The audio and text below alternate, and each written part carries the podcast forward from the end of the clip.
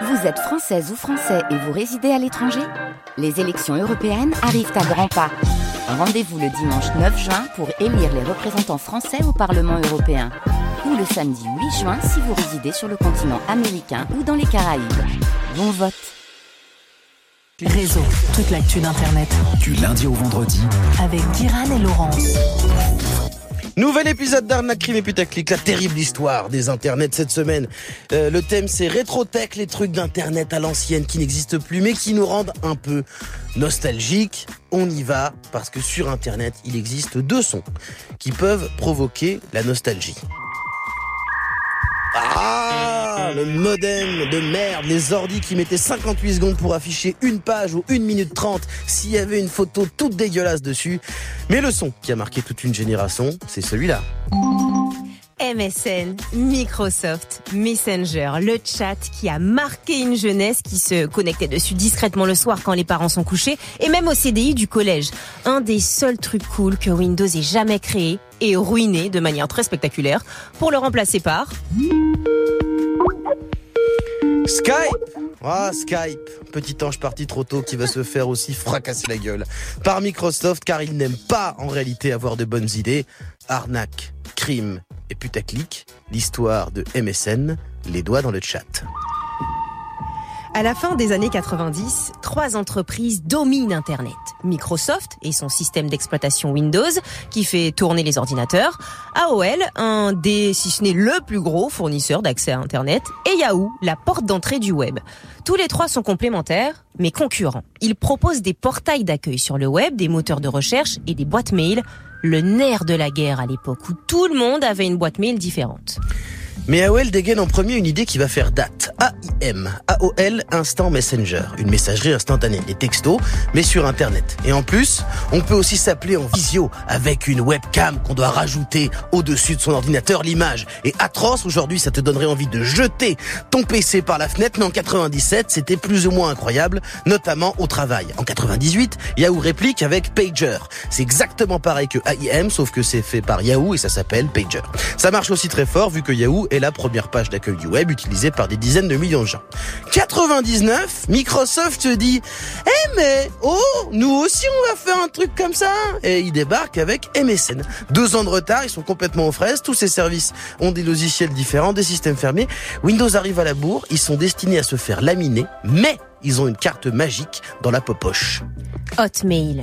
La boîte mail qu'on peut relier à tout, même sur AOL et Yahoo, et que tout le monde a en ayant un PC sous Windows en gros. Et Microsoft fait un coup fourré. Hotmail te permet de t'inscrire sur MSN et te donne accès aussi aux concurrents. En gros, MSN pirate les autres qui vont ensuite bloquer MSN, mais peu importe. La machine est lancée, MSN est dans le game. Et ce qui va tout changer, c'est l'arrivée du système d'exploitation Windows XP de Microsoft, utilisé par absolument tout le monde, et qui va intégrer directement Messenger. Plus besoin de l'installer, il est d'office sur ton ordinateur.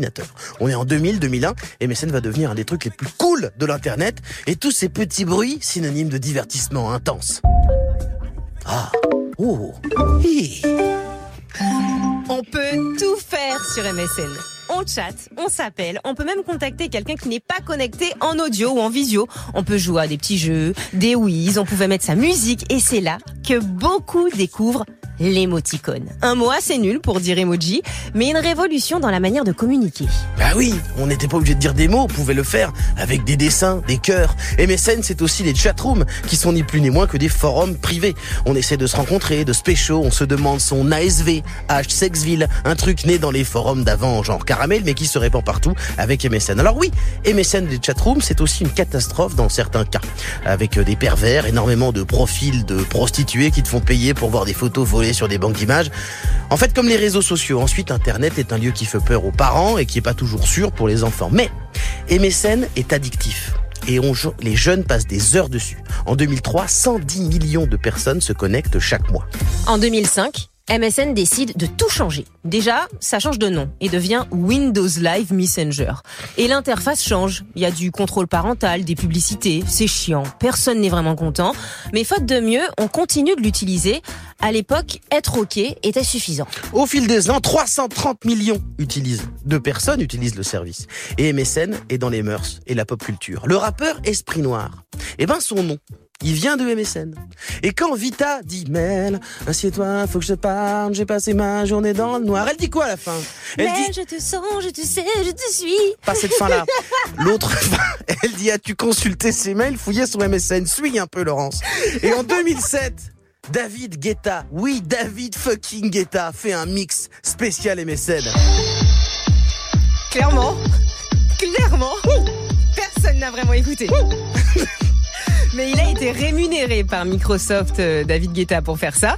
MSN est dans la pop culture, mais Microsoft, à l'image de ce mix de David, va tout foutre en l'air. Parce que Microsoft n'a jamais su quoi faire d'un truc cool, à part le rendre ringard. Déjà, ils arrivent avec Windows Vista, un système d'exploitation horrible. Et puis, face à la concurrence de Facebook, Twitter et les autres réseaux sociaux naissants, MSN va ajouter des onglets pour poster des trucs, une espèce de page avec des news, mais c'est nul.